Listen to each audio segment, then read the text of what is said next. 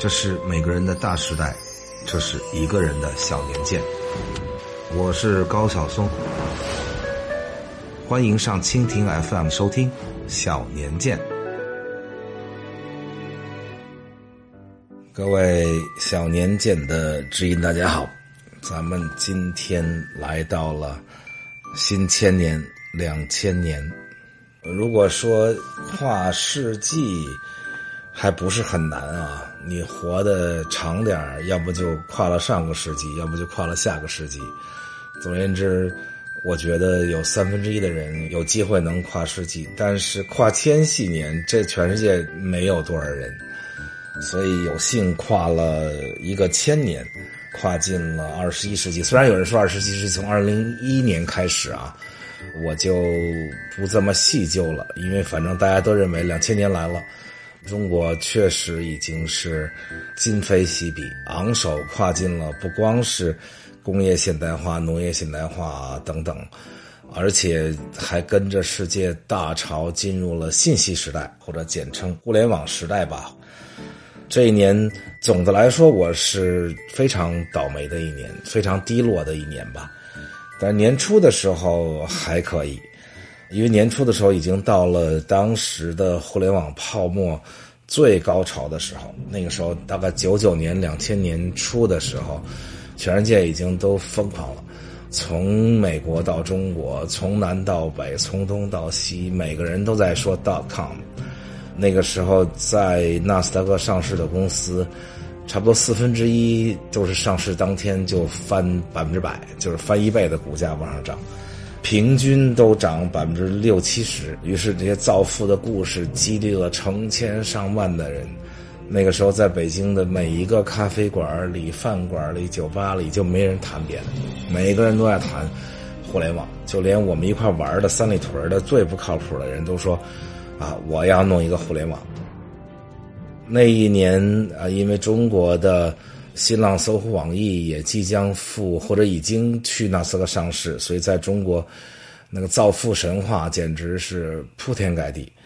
我那一年呢，也就随大溜加入了互联网公司，也是我人生事业的一个重要的转折点。到今天，当然我还是在互联网公司里服务啊，但是这个种子就是从。那一年，十九年前，互联网泡沫最膨胀的时候来的。那个时候，在硅谷，基本上所有人都不要现金了，现金已经没用了。所有的律师收律师费的时候都说：“我只要股票。”甚至连房东收房租的时候都说：“我不要你的现金房租，你给我股票就行了。”因为每个人都觉得哇，股票会涨成什么样。我呢？于是就机缘巧合吧，也是我自己其实是个比较被动的人，但是我又比较随波逐流。当然，被动的人就会比较随波逐流啊。所以每当浪潮来的时候，沾湿了脚跟儿，我就踏一脚去那里。那年正好是火热的不得了的搜狐网，张朝阳当时在中国的高科技互联网那时候的热度，就跟今天的马云差不多。在天安门前滑滑板，然后又是美国麻省理工的博士，然后又是创业英雄，又是单身，所以哇，那个时候是数字英雄，就所有的媒体铺天盖地的报道。正好又是我清华师兄，他是八一级的，比我大七届，是同学聚会啊还是什么呀？我想不起来了，反正就是遇见了，遇见就聊，然后说搜狐是一定会进入娱乐行业。因为那一年还有一件重大的互联网合并，就是 AOL 当时的美国在线，哇，当时简直市值高到不得了，居然花一千多亿美金收购了全球最大的传统的媒体公司时代华纳。你像时代华纳拥有多少旗下的牛逼的闪闪的传统公司啊？有时代杂志 Time Magazine，有 CNN，然后有。HBO 有华纳电影等等吧，就是这么大的一家公司，居然被一个新兴的互联网公司给收购了，震撼了世界。当然了，大家也都觉得互联网做娱乐当然最好喽，最合适，因为影响力嘛，眼球经济嘛。当时的互联网到处就是只有一条，就叫眼球经济。当年的马云登上了杂志的封面。那个封面的标题就叫 “Fighting for the Eyeballs”，为眼球战斗。娱乐业呢，当然最能创造眼球，娱乐业也最需要眼球。互联网公司呢，就是眼球经济。当时的互联网的想法啊，就是这个。所以张川就跟我谈了，说你来吧，咱们把娱乐业在互联网上干起来吧。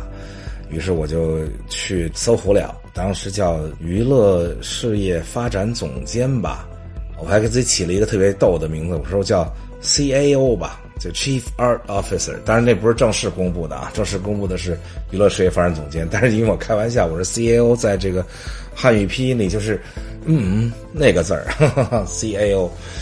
总而言之，一片欢腾。去的时候，张川跟我说：“给你多少多少股票，还期权啊！”我根本就不懂什么叫期权。：“什么叫期权？”张川说：“就是公司许诺你以这个价钱，我记得当时是十三块美金吧，就是 IPO 价钱，因为那时候还没有 IPO。他说你这时候来最好，IPO 之后就会涨多少多少倍。你有权以十三块钱 IPO 价钱买多少多少股票，然后涨出来那部分都归你。”我说这东西对我来说太虚了啊！虽然满街都在说股票，但是我还是觉得现金最好。就我们自己娱乐行业叫叶子，就是点那个一张一张的叶子。我说，哎，咱这还是说这个实实在在的钱吧，就别说股票了。他说那也容易啊，就是你跟我的酬金就是工资一样。我说那你是多少啊？他说十万美元呗，你也十万美元。哇，我当时觉得好高兴。有十万美元年薪，然后能在一个名震天下的互联网公司里。那时候中国最大的就是这三家啊。阿里那时候创业虽然已经一年了，但是还跟这三家不能比。这已经准备去纳斯达克了啊。当然了，阿里那时候也很膨胀。我不是在这写阿里传嘛，所以写到那一年的时候也挺有意思的。那时候阿里招人也是给十万美金。我看到很多人的回忆，很多人来自。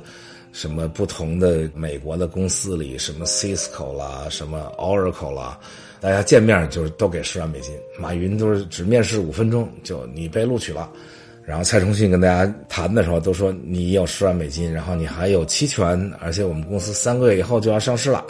当时所有人都觉得自己能三个月以后上市啊，阿里也觉得，那时候阿里刚刚开始，还是一个很稚嫩、很稚嫩的小苗。所以也在这个火热大潮里啊，被激励的不得了。当然了，当泡沫破灭的时候，有些公司就跟着破灭了，或者说大部分吧。但有些公司就从废墟里爬起来，然后做最后一个倒下的人，然后坚持下来，最终成了世界级的伟大公司。这是后话了啊。总之那一年，在这么膨胀的情况下，我加入了搜狐。我跟张张还一起开了发布会啊，清华师兄弟琴瑟相和，对未来的娱乐业做了一片那种美好的规划。我也觉得人生从此进入一个新的篇章。当时我跟张张开完发布会，哇，报纸、电视到处都是，以至于我到一个新疆小饭馆，然后小饭馆老板还认出我了，说你是那个加入搜狐的高晓松。我说是啊，他说我也想去纳斯达克上市。我说你是干什么呢？他说我高科技啊。我说什么高科技？他说生物科技。我说你挺懂的嘛，生物科技一直都是最被看好的。我说你做什么生物科技？他说我做牛肉丸儿。牛肉丸确实也是生物科技，没说错。但是就在那一年的四月份，整个全球互联网泡沫爆掉了。爆的一塌糊涂，纳斯达克指数从五千多点跌到了一千多点，几万亿美元的公司市值就蒸发掉了。著名的 AOL 时代华纳，或者叫美国在线时代华纳，一下子蒸发掉一千亿美元的市值。后来他俩分手了，因为收购的时候有个对赌协议嘛，就是两边的业绩啊以及市值啊等等，在泡沫面前最后也崩掉了。Cisco 从五千多亿美元市值啊，当时跌到一千多亿美元。雅虎，当时世界互联网的先驱跟老大，他老大到什么程度？搜狐这名字就是从雅虎来的，雅虎，然后搜狐，最开始搜狐那还不是现在这拼法，也是 H O O，就跟雅虎一样。我还记得那个时候，老狼的现在的狼喜啊，那个时候刚从斯坦福毕业没多久，加入雅虎，而且是雅虎创始。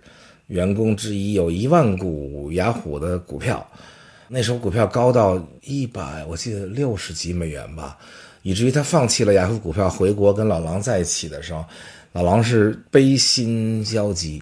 当然，欣慰的是媳妇儿终于回来了，悲的是有一天偷偷跟我说说，哥们儿夜里还偷偷看雅虎股价呢，一百六十八呀，还是多少？他说那就是一百多万美金啊，一千多万人民币呀。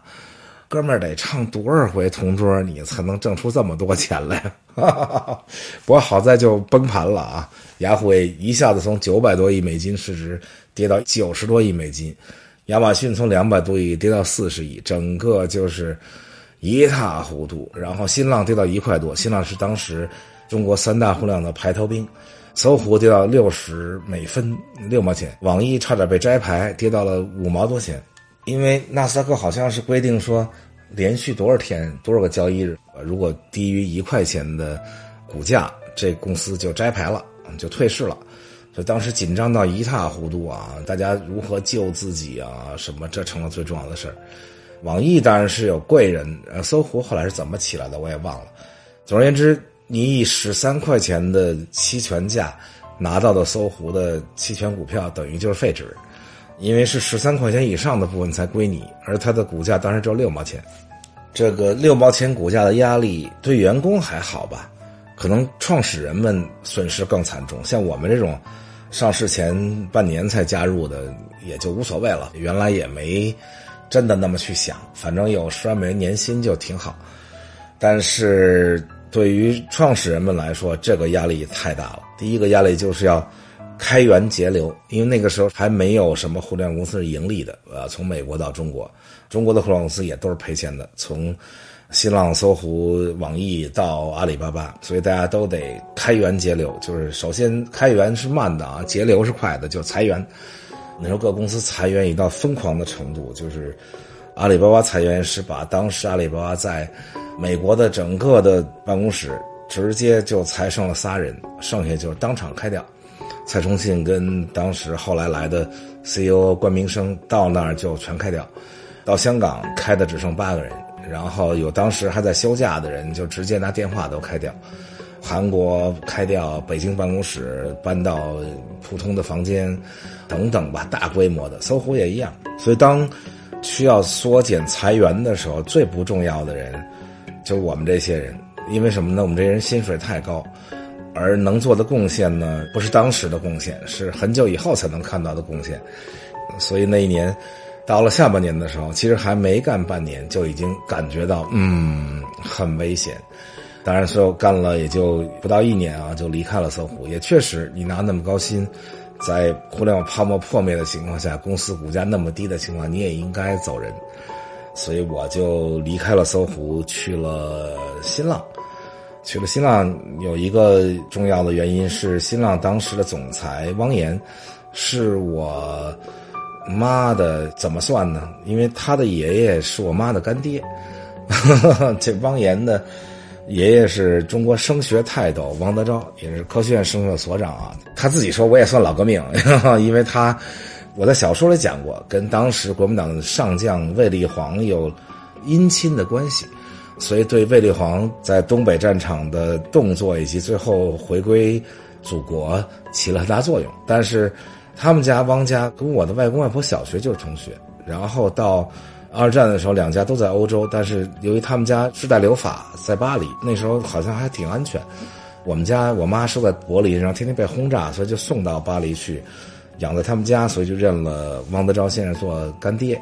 两家就这么世交下来，所以汪岩，你看汪先生的孙子，所以就相当于我的干弟弟，所以他就说：“哎，你就别再搜狐了，你就来新浪吧。”我正好在那儿呢，也觉得自己也不太舒服，公司苦成那样，然后就离开了搜狐。这是事业上的小挫折。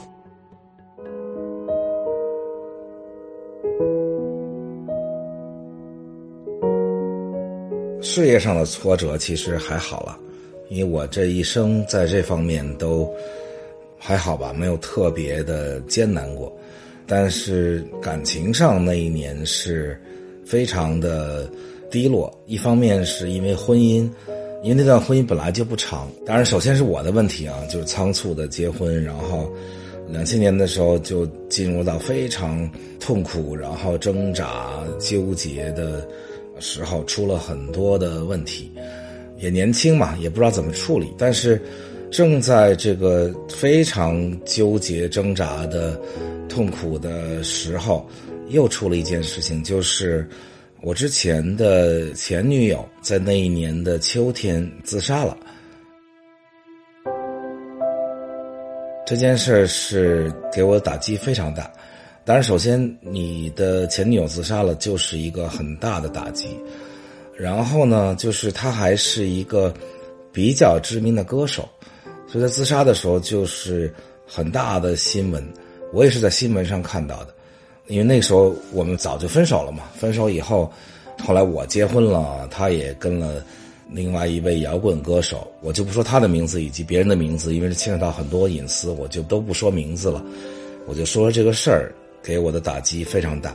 首先是当然很难过了，看到这个新闻。但是，既然新闻已经出来了，作为一个前男友，而且是帮他做了唯一的一张专辑，写了其中最重要的那些歌，啊，而且还帮他签了唱片公司，跟他一起到处做宣传。那其实天下人都知道，我是那个前男友。这个时候，其实从我自己出发，当然是应该悼念啊，等等，也确实心里也很难过。但是那个时候，自己婚姻又处在非常微妙的时候。所以又沉默了，就是没敢出来说来悼念啊等等。当时我心里也非常难过，因为这个时候没办法。但这个沉默的过程中，就发生了一个媒体事故，就是因为我没有说话，然后媒体就想采访我，但是正好采访我的时候打错了电话，打到了当时著名的歌手也是创作人高峰那里。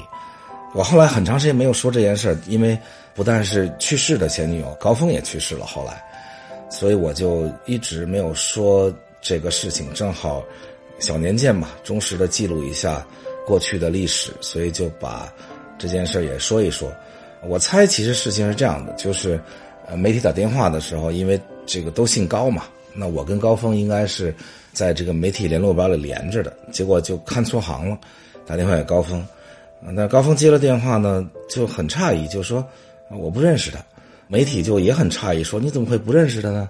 你不是他的那张专辑的制作人，然后那首主打歌也是你写的。”然后高峰说：“我没有给他写过歌，我也不认识他。”这一下媒体爆出来的时候，标题叫做“高晓松否认认识某某某”，这样的标题一出来，再加上我之前一直沉默着。就导致了巨大的争议，都不叫争议了吧？就铺天盖地的，就是骂我呗。你怎么能否认认识他，以及否认给他写过歌？因为白纸黑字唱片都在那里，然后一起做宣传的时候，照片、采访什么什么都有。这个时候人家去世了，然后你站出来说我不认识他，也没写过歌，这个是百口莫辩。更可怕的是，这样的新闻、这样的标题、这样的。巨大的那种争议的浪潮也给了他的家人，就是我的前女友的家人巨大的伤害，因为他们会觉得啊，女儿曾经跟你在一起过，然后今天你否认认识她，也否认写过歌，你有什么阴谋？你有什么等等啊？于是家人也发表了声明啊，等等。而我那时候呢，又有自己的难言之隐，因为婚姻也处在那种状态，然后又不能出来说很多，然后又年少气盛，然后对媒体的那种又采访错人，然后又不分青红皂白的来攻击，就特别愤怒，也说了一些可能嗯不太合时宜的话。因为那时候最后就媒体都来问我，但是你说采访错了，大家也都知道，今天说辟谣这个事儿是最难的。那又年少气盛，对媒体说了一些让媒体也不爱听的话，所以整件事情既伤害了逝去的人，也伤害了逝去的人的家属，也伤害了我自己。当然了，相对于一个人去世来说，我这点伤害啊，其实也不值得这样来解释。但是我觉得对他也不公平，就是我觉得他的每段感情都应该是真挚的。不应该是被媒体啊等等最后揣测成的那个样子。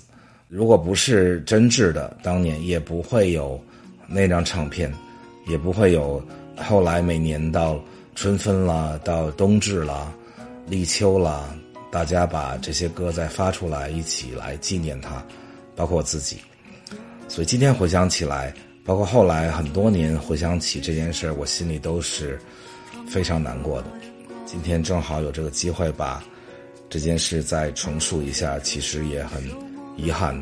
对他的离去，他是一个非常有才华的歌手，也希望这么多年过去了，他在那边能够获得安宁。可是窗开了又关，相爱的模样，一曲折一曲晃等着，有人带你前流浪。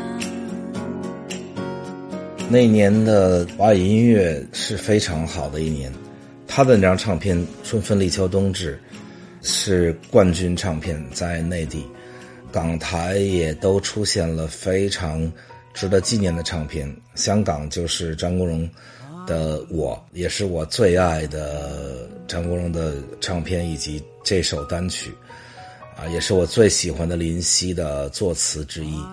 其实就是张国荣跟他说了一句说。这首歌的开头叫 "I am what I am"，然后林夕就写了这首歌，我就是我，是颜色不一样的烟火，天空海阔，要做最坚强的泡沫。其实今天录这期节目，在回想这些，嗯，逝去的歌手们，逝去的音乐们，心里感慨万千。他们一个一个做自己，做颜色不一样的烟火，但是这个世界是不是能？容得下不一样的烟火，最坚强的泡沫，它也是泡沫。我喜欢我让蔷薇开出一种结果，孤独的沙漠里一样盛放的赤裸裸。现在回想起来，好难过，也要感佩张国荣、林夕那一代啊，杰出的创作者。我曾经在给人讲作词的时候说过，我说我就是我是颜色不一样的烟火，其实。不止林夕一个可以写出来，可是下面再接这句“天空海阔，要做最坚强的泡沫”，这个韵本来就不好押，这个韵字不是很多，但是一直押着这个韵，而且这么有力量，还要对世界说什么是光明和磊落，这个是华语音乐创作的高峰。我就是我，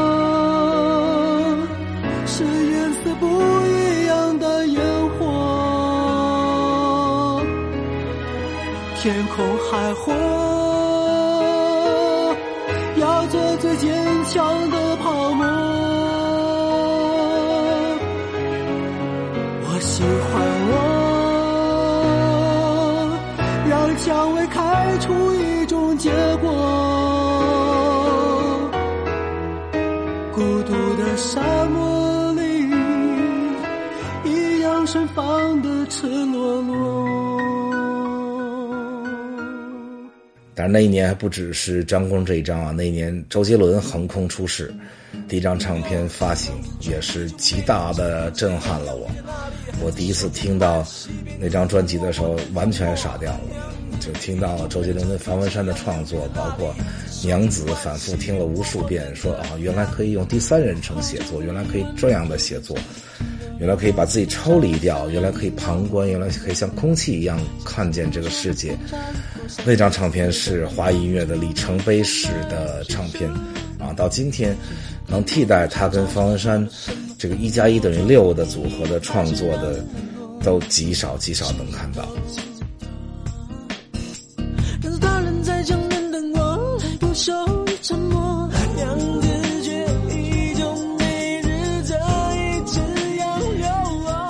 那一年，王菲发行了《预言》，其中里面的笑忘书难以笑忘。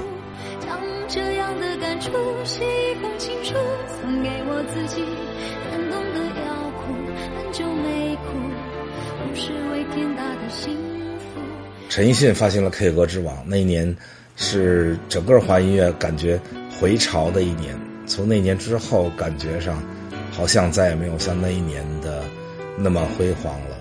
这么十几年过去了。我唱得不够动人，你别皱眉。我愿意和你约定至死，我只想唱。那年的电影，我特别想说的，是我最喜欢的华语电影之一吧，《花样年华》，以至于我后来我去香港，每一次都要住在拍《花样年华》那个台阶儿，每一次张曼玉换了一身旗袍，然后提着一个快餐桶下去打馄饨。我到了香港就去找，我说那个台阶到底在哪儿拍的？结果发现是在港岛，旁边那个酒店叫兰桂坊酒店吧，叫什么？然后我就一直就住在那个酒店，因为我就经常在晚上的时候自己走出来，沿着那个台阶走下去，因为那个电影给我的感受太深了。那电影能做什么？电影应该怎么去做到？王家卫在那部电影里展示了无与伦比的电影语言，以及它只属于电影。它不属于文学，它不属于音乐，它不属于任何的东西，它就属于电影。当然，那个要感谢投资人啊，因为实际上是投资人逼王家卫拍的，就因为王家卫一直在拍《二零四六》筹备，然后怎么也弄不出来，很长时间。最后大家说：“哎呀，这个快点拍部别的电影，还我们点钱，咱们能继续支持你的《二零四六》。”然后王家卫就拍了这个。花样年华，但是花样年华在我的心里比二零四六要好。当然，那年最大放异彩的华语电影不是花样年华，而是卧虎藏龙，就是咱们上周讲的啊。章子怡那个时候本来要演《我的那时花开》的，后来去演了《卧虎藏龙》。当然，因为她自己的努力啊，最后剪出来的时候，她已经不是单纯的女儿好了，应该叫并列女一号，甚至是里面最光彩夺目的角色。那一年，《卧虎藏龙》之火火到不光是十项奥斯卡提名啊！一部讲外语的片子，尤其是还讲华语的片子，能够获得十项奥斯卡提名，通常这种片子就是一项，就是最佳外语片。它能获得这么多项提名，当然最后还获得四项大奖，这个已经是叹为观止。而且当时火到，我记得我当时在美国，在任何一个国家打开电视看到。讲《卧虎藏龙》的时候，所有的主持人、新闻播报员都不用他的英文名字叫 Crushing Tiger、Hidden Dragon，而直接用他的中文名字“卧虎藏卧虎藏龙”。这个在之前之后都很少见，这是向李安导演致敬。谭盾大师也因为这部电影同时获得了格莱美最佳电影配乐以及奥斯卡最佳电影配乐。而且跟着谭盾大师一起得奖的，还有大量的中国人的名字出现在格莱美奖上。那年的奥斯卡奖也是出席的华人最多的一届，因为《卧虎藏龙》简直太火了。当然，最后将近两亿美金的票房也是迄今为止说华语的电影在美国的最高票房。虽然后来也有配音版啊，我有一次 HBO 看见《卧虎藏龙》配音版，啊，我乐了，因为 这个配音版很有意思，就是。周润发跟杨紫琼都是自己配的，英文说的都有口音，香港口音、马来西亚口音，其他的人说特别标准的美国口音的英文或者英国口音的英文，因为都是别人配的音，就是那个英文版。那是我也不怎么那么巧，正好打开 HBO 看到了。到今天为止，如果你问所有的美国人或者西方人印象最深的一部华语电影，这部电影应该是最名列前茅的。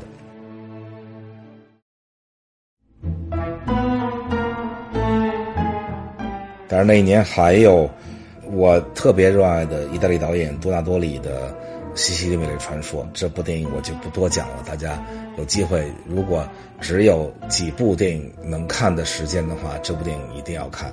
或者是多纳多里导演的三部曲啊，《天堂电影院》《西西里美传说》以及《海上钢琴师》，这三部都是我觉得爱电影的人一定要看的。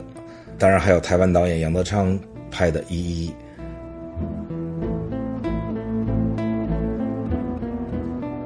当然，这一年的世界还有奥运会，每隔四年咱们都要讲一下啊。但是悉尼奥运会我就不想多讲了，因为那一年本来应该在北京的，当然还是很成功的啊。最多国家、最多运动员，然后最多破世界纪录。最印象深刻的是南北朝鲜以同一个队举着旗子入场，那个印象太深刻。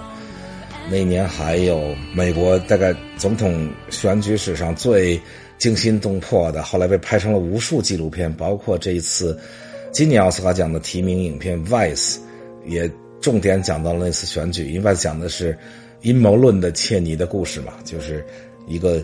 爱喝酒、脚放在桌上那种纨绔子弟小布什，如何找了老谋深算的老政客切尼一起去竞选，然后在谁都不看好的情况下，而且是在普选票低于戈尔的情况下，而且是在最后用了三十多天去重新点佛罗里达州的票，因为在佛罗里达州那个票最后只差了一千多票，最后由美国最高法院判定。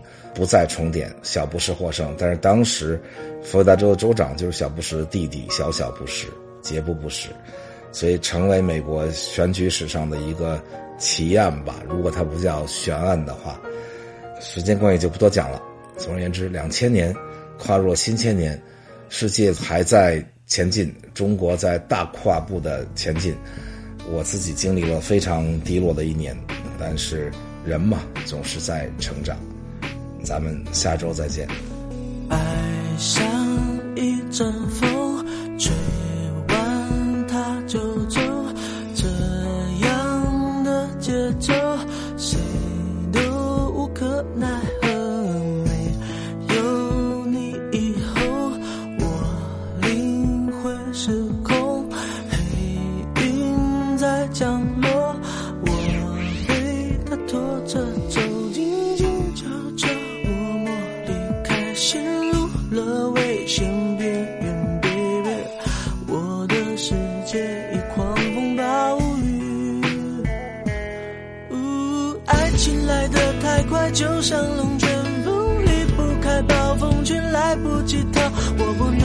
想，我不能再想，我不，我不，我不能。爱情走得太快，就像龙。